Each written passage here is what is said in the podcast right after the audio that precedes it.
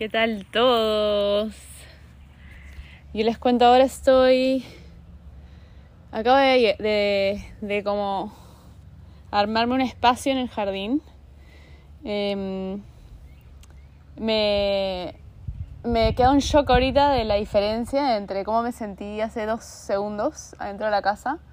Como un poco atrapada, como... Sí, literalmente atrapada y como, como que esa, esa onda un poco como oscura o, o ese, contraste entre que ves todo afuera soleado y adentro tú estás así como pegado a una computadora y dices, ¿cuál es el punto de todo esto? No sé si les pasa, a mí me pasó, me pasa a veces eh, y dije, no, tengo que salir un toque a, a, estar bajo el sol. Y eso estoy haciendo, me he traído mi mate que no lo he podido ni tomar de la desconcentración y el desánimo de hoy. Eh, y acá estamos, dándole una segunda oportunidad a este mate que está un poco cebado de más. Mm, igual está bueno. Eh, a ver, a ver, a ver. Eh, muchas cositas. Uno, quería grabar esto hoy, porque ayer me fui a dormir de malas y hoy día me levanté de peores. Sí sin que nada, sin que nada diferente realmente pase. Eh, o sea, a grandes rasgos, estructuralmente, algo así que haya cambiado, que me creció un tercer brazo, que de pronto me enteré que tuve, no sé, un hermano perdido en la otra parte del mundo, nada de eso pasó.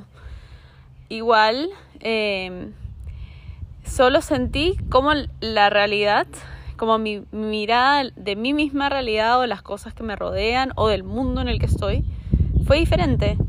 Eh, todo cambió porque... Yo creo que todo cambió desde que me chocaron ayer. Es un choque mínimo, o sea, súper tranqui. Primera vez que me pasa así, de hecho. Estaba manejando. Eh, yo manejo como abuelita. Los que han tenido eh, la dicha y el honor de ser mi shotgun saben que manejo como abuelita. Me gusta ir con calma, eh, enfocarme solo en manejar. Soy pésima como multitask, entonces tengo que estar súper atenta a todo, mirando por todos lados. Y suelo salir con un montón de anticipación como para no estar justamente en ese estrés de me tengo que, tengo que rápido, tengo que ganar esta luz roja o lo que fuese. Entonces, en una de esas volteaditas Volteo, miro a todos los lados, veo que un carro se va a venir a doblar al mismo lado que yo desde la pista enfrente, me freno, me espero y me chocan por detrás. Em, y algo ahí habrá cambiado, no sé. Eh, me puse a pensar en el juego nervioso. No sé si lo han jugado, es un juego de cartas donde, bueno, al menos necesitan dos personas estar jugando y se reparten el mazo ya entre las dos personas y cada una tiene que estar volteando, tienen las cartas volteadas, no las pueden ver, y tienen que ir sacando cartas y diciendo el número, 1, 2, 3, 4 y así. Cuando el número que tú estás diciendo en voz alta coincide con la carta que tienes en, ahí volteada, eh, el primero en que se da cuenta, o sea, la idea es que te des cuenta y cuando te das cuenta pones la mano sobre la carta. Una vez que pones la mano sobre la carta es como, uff, te salvaste de llevarte el mazo. Y el último es poner la mano sobre el mazo, que finalmente si no pones la mano sobre el mazo, estás poniendo la mano sobre la mano de otro, ese o esa se lleva el chancacón de cartas que hay debajo. Y el objetivo del juego es quedarte sin cartas. ¿Y por qué traigo a la conversa este juego? Te preguntarás. Bueno, pasa que lo que me di cuenta la última vez que lo jugué, que no fue hace mucho, es que la clave está en no quedarte en el número anterior. Y sé que suena obvio, Pasa que, en, como el mismo juego lo sugiere, nervioso, a veces parece que salió el número que se está diciendo en voz alta. Digamos, yo digo 5 y, tiro 6. Entonces como que la mente juega ahí un poquito, ¿no? Los, los nervios juegan en contra y como que, uh, uh, casi que pones la mano. Y tienes que olvidarte de ese momento por completo, porque si te volviste a quedar pensando en el 6 que salió y de ahí alguien dice 6, lo más probable es que pongas la mano o te rayes o te olvides o te quedes así como bloqueado. Entonces, la clave era dejar el momento que ya pasó ir. pero recontra olvidarte, ¿ah? Y, y sin ningún sentimiento atado a él, es como, chau, ya pasó, siguiente, siguiente, siguiente ronda, siguiente ronda y así. Entonces eso pensé, cuando pasó lo del choque, dije, nervioso, ya, siguiente número, bye. No me puedo quedar pensando en esto. De hecho, tenía una reunión ahí nomás a los 10 minutos. Eh, y lo que noté también, eh, que hecho sí, vale la pena hablar de esto. Noté que la persona que me chocó estaba súper nervioso. Súper. Y yo pienso igual esto, ¿ah? no sé, algunos estarán en desacuerdo. Todo choque, todo, todo episodio, o sea, de todo lo que tenga que ver entre dos personas, en mayor o menor porcentaje entre estas dos personas, es responsabilidad de los dos. Yo sé que existe algo, por más que no voy a poder volver al pasado y mirar un video de cómo fue ese choque, pero yo estoy segura que algo pude haber hecho yo para evitar el choque también. Si hubiera estado extra, extra, hiper alerta de repente, solamente el hecho de haber mirado hacia atrás, lo cual no hice en ese momento, y se enfocada en el movimiento de autos adelante, pudo haber evitado el choque o pudo haber, no sé, X. Entonces yo siempre pienso que cualquier situación entre yo y alguien, o entre dos personas cuando no tengo nada que ver, es responsabilidad de los dos. Em, y así se, se, se elimina esta como situación en donde uno es culpable y el otro es víctima y o uno es eh, victorioso y el otro es perdedor y nada de eso simplemente los dos estamos ahí en una situación la vida nos puso juntos eh, y nada enfrentar el momento. Eh, lo noté a él súper nervioso. O sea como daba vueltas a al hecho que tenía una reunión y que había estado apurado y que los papeles que tenía con él estaban vencidos y, así súper como, como que todo lo que tendría que tener listo a la mano no lo tenía. De hecho, su, su ID, eh, que era su licencia de conducir, estaba vencido, su seguro estaba vencido, eh, X. Y yo lo miré le dije, mira, uno, no hay que dejar que esto defina el resto del día. Ya pasó lo peor, ya chocamos, tú estás bien, yo estoy bien. Nuestro, el daño de cada carro no es nada muy grave, así que no, no, más allá de repararlo, creo que no, nos, no tenemos que hacer que esto nos marque mucho. Eh, y nada, y confío en que la información que me estás dando es la información y ya más tarde, eh, si estás apurado, dame tu número y hablamos más tarde. Tomé fotos así y al rato hablamos, o sea, bueno, a las horas cuando ya cada uno estaba liberado de, de chamba y eso. Me di cuenta ahí la vulnerabilidad, o sea, la vulnerabilidad inmediata que tenemos cuando creemos haber hecho daño. Y me di cuenta también lo peligroso que es que esta vulnerabilidad caiga en las manos de una persona equivocada. Y no porque la persona sea una persona con maldad, sino que también esta persona esté ofuscada en sí. No se pueda sentir responsable de sus sentimientos. O no pueda controlar sus propias emociones, su propio estrés, su propio miedo. Y se desquite con esta otra persona que está igual de asustada, igual de estresada, igual de sorprendido. Y apelo mucho al sentimiento de compasión. Y trato de conectar con ese sentimiento en los momentos donde es menos obvio, donde el guion de cómo comportarme frente a la situación me enseñó algo diferente. Y exploro qué pasa si actúo desde un lado de compasión. ¿Qué pasa si, si, si me convierto en esta otra persona? y me pongo en su lugar y digo, ala, qué horrible es cuando encima estás en una situación de este tipo y según el manual es tu responsabilidad, porque si chocas por atrás, universalmente hasta donde sé, es responsabilidad de que el, chocó, el que chocó desde atrás. Y bueno, esto, esto llevado a cualquier cosa, en una relación de amistad, en una relación laboral, en una relación familiar apelemos a la compasión. Apelemos a, a, a entender que esos, esos sentimientos de, de miedo, de confusión, de dolor, todas estas cosas son también igual de reales en la otra persona.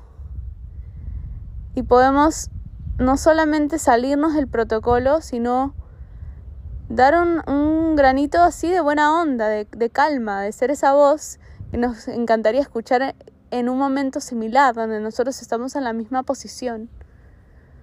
Em, eso. Yo pienso que si alguien hubiera ido donde esta persona le hubiera dicho, ¡ay puta, eres un... ¿Cómo se te ocurre que no miras dónde vas, animal, bestia? Que todo esto lo he escuchado. Lo escucho y me duele. Y me duele escuchar escucharme o escuchar a, a personas que quiero expresarse así. ¿Hasta cuándo va a seguir el maltrato? ¿Hasta cuándo va a ser gracioso que yo te diga, ah, cállate, perra fea? Perra fea. no tenemos, o sea, sí, entiendo la gracia, la entiendo, me, me, he matado de risa, me cago de risa cuando, cuando me acuerdo de ciertas cosas y hay ciertas personas con las que conecto así, pero a la, a la vez pienso que no, no, no puedo encontrar el humor en otros lados. No puedo conectar con alguien sin agresión, sin agresión con humor, pero finalmente es agresión. No puedo estar enojada sin tener que, que salpicar mi enojo y herir a alguien en el camino. No es suficiente ya hiriéndome yo. No puedo hacerme responsable de mis emociones. Irme a un costado, respirar, darme, darme consuelo, darme un momento, en vez de tener que actuar hacia afuera. Entonces, sí quiero dejar una invitación abierta a que explores otros caminos explores ir lento, recordar de que por más nivel magno, no entiendo nada de espiritualidad, em, sea esta, este concepto, al final de verdad todos somos uno. Y mucha atención a cómo nos expresamos con el resto, porque eso dice mucho de cómo nos expresamos o cómo nos tratamos al interno nosotros. Si tú eres una persona que está acostumbrada al maltrato o al, juicio o a la poca paciencia hacia ti mismo, pero lógico que lo que va a salir hacia afuera es eso. Entonces, que nos sirva de experiencia también es estos momentos como complicados, incómodos, de tensión con otras personas y que nos ayuda a crecer para practicar el amor con nosotros. Qué lindo, imagínate que sería todo así como en tierras de amor. Qué, fuerte crecerían las cosas.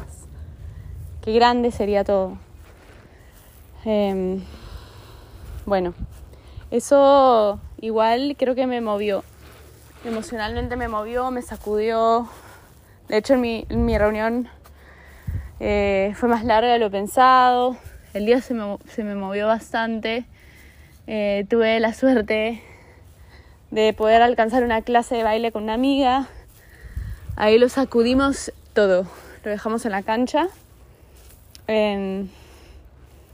Y nada, luego fui a cenar con unos. con. con. con mi pareja y con su hermano. Y compartí mi día. De hecho, me di cuenta como de cómo me, había movido esto.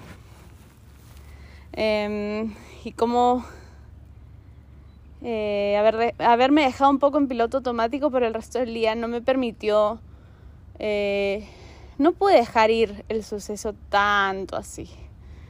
Y notaba mi ansiedad, ¿no? En ciertas cosas como, ah, eh, le mandaba un texto al chico, no, mándame tu licencia. se demoraban en mandármela o cosas así. Y al final lo, lo pude notar en otras cosas. O sea, como, como un pensamiento, digamos, no tan chévere, jala un trencito de otros sentimientos tampoco chéveres. Y ahí se siente no como una olita, sino como, ¿me entiendes? Una serie imparable de cosas que no, que no son ricas de, experimentar.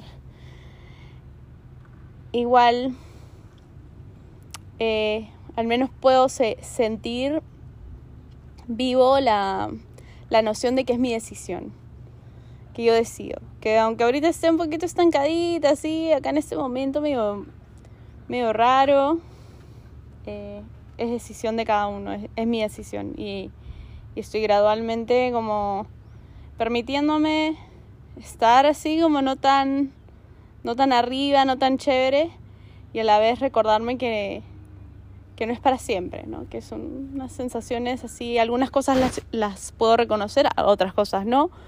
No. Si no las entiendo, las entenderé más adelante y, eso. Así que, bueno, quiero ir a un tema y quiero dejar fluir este, este episodio tan largo como deba ser. Eh, y quiero agarrar un tema que me, me lo ha sugerido alguien, me pareció un tema increíble, temón, em, y tiene que ver un poco con esto de la impaciencia o de la ansiedad que mencioné al final. Y, y el tema que me sugirió hoy hablar es sobre cómo es, es complicado o es un gran reto estar en el lugar que te toca estar sin estar preguntándote, ¿y ahora qué sigue? Y muchas veces esta pregunta pueden hacer porque está dentro de uno. Eh, o a veces inclusive puede ser porque viene de afuera, ¿no? Como, y me dio estos ejemplos, como estás en una relación, eh, no sé, estable, lo que sea, y te preguntan, ¿y cuándo se van a casar? Se casaron, y ahí, ¿cuándo van a tener hijos? Eh, no sé, conseguiste un trabajo, ¿y cuándo te vas a comprar una casa? Y así. Entonces, em, para mí todas esas situaciones tienen que ver con, con la poca capacidad que tenemos a veces de estar en el momento en el que decidimos estar. Eh, la vida que estamos llevando hoy es una decisión nuestra. Que pueden haber ciertas limitantes, que se puede sentir que no hay cierta variedad de opciones de nuevo, esa es decisión de, la interpretación de cada uno. ¿Qué tanto, ¿Qué tanto espacio tienes para nadar en tu vida? Depende de qué piscina estás eligiendo para permitirte nadar. O qué, qué, qué contenedor de agua, porque puede ir desde el lado de tú mismo ponerte en un vaso, en una tina, en una piscina o en el mar abierto. Eh, entonces, eso es lo primero. O sea, tomar responsabilidad de nuestra vida y entender que, mira, si estoy acá en este trabajo más o menos, viviendo en este lugar, eh, que bacán, pero que, o sea, sinceramente no, no es como que el lugar para mí. O, mira, eh, mi círculo de amigos es este círculo de amigos, lo que fuese. En esta relación, que es la relación que yo elegí, por las razones que elegí, toda esa vida la diseñaste. Por más que pueda parecer que no, que mire, que la vida me empujó por acá, por allá, sí, sí, sí, o sea, hasta cierto punto y a la vez tú también decides. Ayer justamente en esta reunión larga, en un momento, eh, conversé como una, tuve una conversación paralela a la reunión con una persona de la empresa, de esta empresa, muy chévere la empresa, eh, era una empresa de, de trailers eh, para camping, y me dice, estamos hablando X, y me dice, la parte que me raya a mí es qué cosa es el destino y qué cosa soy yo. El destino lo decide todo y yo lo decido todo. Mi respuesta fue, es, es un baile, es una combinación de las dos cosas. Y el ideal, esa, esa fluidez en, en lo que está pasando en la vida de uno, se logra cuando hay un, baile perfectamente coordinado. Y sí, a veces nos podemos como, no sé, ir por otro lado, desconectar de la, de la coreografía, lo que fuese, pero pienso que hay, una, hay un momento donde se sintoniza tan bien lo que está, el, el querer del universo con nuestro querer y los tiempos, em, que se siente súper fluido. Y es un poco como, como una conversación. Universo, quiero esto. Y pienso que debo ir por acá. Y vas por allá. Y das un pasito. Y el universo responde, no. O sí, todavía no. Y te hace retroceder. O universo, quiero esto y te confío tus tiempos. Y de pronto te toma la cintura y te lleva a este lugar, ¿no? Y te tira para atrás y los pelos hermosos y un baile fantástico. Eh, es un poco así. Eh, y hay que responder porque, no sé, nos pueden poner así los anzuelos como más perfectos hacia lo que queremos, pero si no los tomamos, chao. Y la otra también, el otro puesto, si nos las pasamos solamente queriendo cosas y no mirando lo que está pasando a nuestro alrededor, las puertas que se abren, eh, como perdemos de, de, vista la posibilidad de vivir en sinergia con la fuerza del universo. Entonces, esa es una parte que me parece un punto de partida vital. Toma responsabilidad de tu vida. Y, y el, el hecho de tomar responsabilidad de tu vida te va a hacer que pierdas el miedo a mirarla, a mirar lo que has construido. Y entender que mirarla no significa necesariamente decir, ok, con eso me tengo que quedar, chao. Sino puedes mirarla, aceptarla, entender que es un buen punto de partida. Entender que también probablemente estés viviendo la consecuencia de algo que quisiste hace años y tal vez simplemente ya perdió vigencia. Tal vez estés viviendo un paso para esa otra, esa nueva cosa que quieres. Y tienes que confiar. Y tu atención puesta en ciertas cosas en tu día, hay que reenfocarla. Porque tú pediste algo y el camino está trazado hacia eso. Si tu atención puesta, no sé, en el color de la pared, en el sonido de tu alarma que no te gusta, en el carro del vecino que te malogra la vista de el barrio, qué sé yo, estoy haciendo rocas. Deja de fijarte en esas cosas. O cámbialas. Entonces, em, eso sería lo segundo. Ten la valentía de mirar tu vida y de aceptarla. Y lo tercero es que aprendas a desarrollar una relación de confianza contigo, contigo y con la vida misma. Afianza esa relación. Afianza esa relación y cumple tu papel, que es estar presente. Lo dice el nombre, presente, regalo, eso es para ti. Futuro, déjaselo, déjaselo al universo. Déjalo que, que lo escriba así con detalles perfectos él o ella. Tú encárgate de estar acá y de querer y todos eso, esos, esos, esos sentimientos de querer, esos deseos, mientras más salgan de un momento con mayor presencia, más relevancia va a tener y más fácil de, de leer va a ser para esta fuerza que nos acompaña. Porque va a estar encauzada en algo de verdad, en fuego tuyo donde tienes que vivir es acá. Eso es, eso es digamos, como los, los pasos que yo pienso que podrían ser tu fórmula para empezar a, a replantear tu relación con el presente, con tu vida, con esta vida tan linda que tú diseñaste, que puede tener más cosas, menos cosas, por acá, por allá, que puede ser que la puedas perfilar para algo que te guste inclusive más, sí, sí, sí, full, full, full, siempre. Igual aprecia lo que tienes hoy. Que puede ser, como te digo, si lo quieres ver en relación al pasado y futuro, puede ser lo que en el pasado existe y te lo están regalando hoy, o lo que en el futuro, un paso importante para lo que vas a querer en el futuro. Y seguramente en el medio va a ser una cosa riquísima de vivir. Todo presente tiene regalos también tiene personas, tiene oportunidades, experiencias, planes, nuevas cosas por explorar. Siempre están ahí. El mundo es tan grande como nos permitimos que sea. Hay que abrirnos más al espectro de lo que nuestra visibilidad nos permite ver.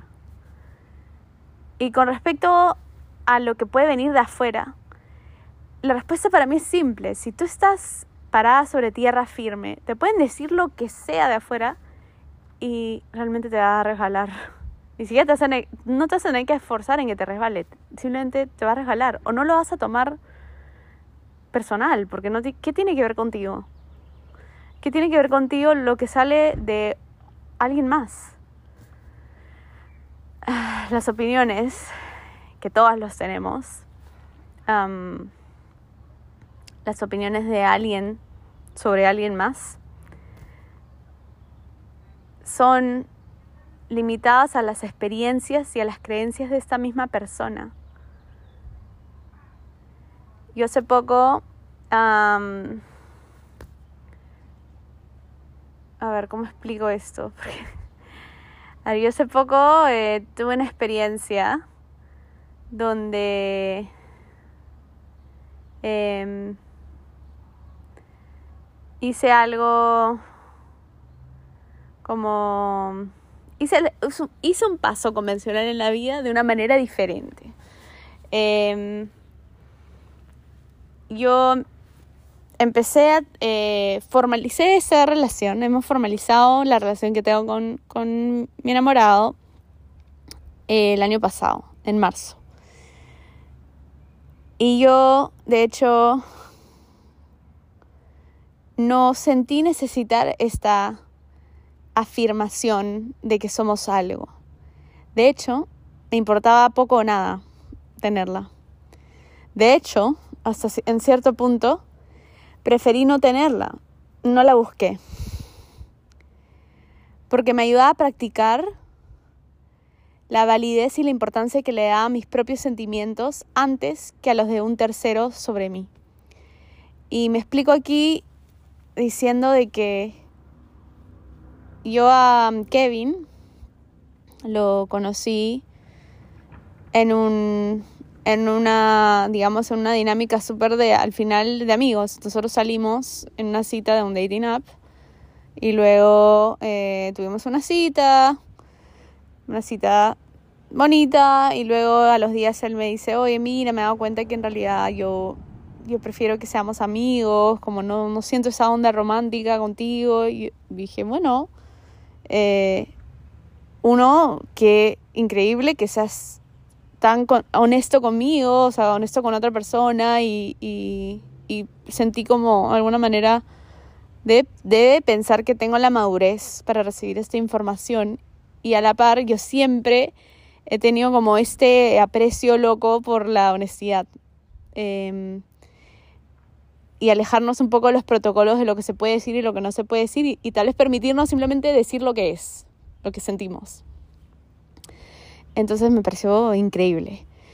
Y igual seguimos viéndonos como amigos y mientras nos veíamos como amigos yo desarrollé o sentía unos sentimientos lindos hacia él de admiración, de querer pasar el tiempo con él, de valorar el tiempo que me daba, porque no éramos nada, ¿no? Y ahí me di cuenta que en realidad él, él es su propia persona. Él es su propio mundo. Y, y que dedique parte de su mundo y decida de todas las opciones de cómo pasar tiempo, pasarlo conmigo, era el regalo que yo necesitaba, era suficiente. Yo no necesitaba una promesa de cuándo lo iba a volver a ver, no necesitaba que se le ponga título a lo que, a lo que, al tiempo que pasábamos juntos. Y era un, tiempo que pasamos netamente conversando. A veces él venía a mi casa, una vez yo fui a su casa, y así. Ya mientras hemos, em, sin ninguna expectativa, y les juro que sin ninguna expectativa, las cosas evolucionaron entre a algo más romántico. Y, y nos pusimos así enamorados. Y y a lo largo de esta relación como de enamorados me, me, me decía, ¿no? Como que no sabes lo feliz que soy contigo. Y una parte de mí, que no quiero olvidar nunca esta lección, le decía, esta felicidad no te la di yo, esta felicidad es tuya. Y yo tengo la suerte de compartirla contigo, nada más. Y el título que tengamos no te hace una, o sea, no, no te convierte en propiedad mía, tú siempre eres libre. Y todo lo, lo otro son ilusiones que tal vez creamos para, para, para ordenar ciertas cosas, tal vez para tapar esas inseguridades. Y tal vez una promesa de amor para siempre, como, ay, ya, bueno, nos vamos a casar. Entonces ahora que nos vamos a casar, ya vamos a estar juntos para toda la vida.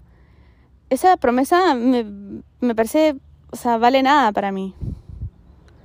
Porque yo no quiero a alguien que esté a mi lado porque me prometió hace 20 años estar a mi lado. Me interesa vivir mi vida con alguien rodeada de gente libre y que por decisión propia elijamos estar juntos. Entonces, eh, lo más importante, lo que quiero, a lo que quiero llegar con esta historia es que lo más importante es lo, es lo que se vive dentro de ti no, no podemos cambiar el mundo. Y no está, no me parece ni siquiera necesario querer cambiar el mundo. La belleza de esta experiencia es rodearte de gente eh, con mentalidad variada, ¿no? Y desarrollar la capacidad de entender de que no se trata de nosotros. Por más que nuestro nombre esté en la oración, no se trata de nosotros. Cuando alguien más se expresa, se está expresando de sí mismo y te estará agarrando a ti de un punto para expresarse. Oye, ¿por qué no te casas? No quiere decir que sus valores son así, ¿no? Eso es el paso de las cosas. Y ya, no tiene nada que ver contigo. Em, y que no te distraiga de tu camino de estar presente. Sí, hay ciertas pautas, hay ciertas referencias, pero son referencias vacías porque es la referencia de alguien más, los tiempos de cada persona, la forma en que las cosas se dan, el orden en que las cosas se dan es muy, muy, muy variado. No puedes compararte con nadie porque son, son planetas distintos. Es una línea de tiempo distinta, ninguna es mejor ni peor, es simplemente la, la belleza de que cada experiencia es totalmente personalizada a tus inquietudes, a tus quereres, a tus deseos. Entonces, a, desarrollar eso, a desarrollar la confianza y la aceptación de nuestra vida y estar tan presentes que las preocupaciones de alguien más sobre nuestro futuro es como, como que ni los escuchamos. Así que eso. Em, y no creo que tenga que ver, porque eso también me lo comentaba. Em, eh, bueno, voy a decir tu nombre, ¿no? Carla. Me decía, tal vez tenga que ver solamente con que hemos crecido en la ciudad de Lima. No, no, me he recorrido el globo entero, el globo terrestre. Em, igual he conversado con mucha gente, al menos como eh, de países de Europa, de países de diferentes ciudades de Estados Unidos. Y esa esa falta o esa distracción, vamos a llamarlo distracción, esa distracción al presente es súper, súper heavy y, fácil de caer en eso. Em, había leído, creo que lo leí en El Poder de la Hora, que sí, sí, fue en El Poder de la Hora. Ahí voy a poner el, en la descripción del podcast, voy a poner el nombre del libro y el autor. Estoy seguro que un montón de gente todos los millones que me escuchan lo han leído. Em, y dice así, dice que la mente es una, una máquina, una entidad propia, un poco recelosa.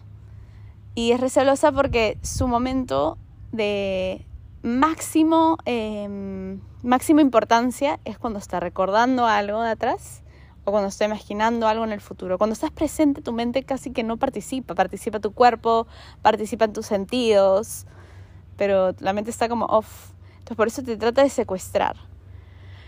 Eh, interesante, ¿no? Ahora, tampoco es para que odies a tu mente y digas, no, maldita sea, em, cállate. No, sino que simplemente hay que saber eh, llevarnos con el, con el presente y perderle como, digamos, este, no sé, este miedito o esta falta de costumbre nada más. Y eso.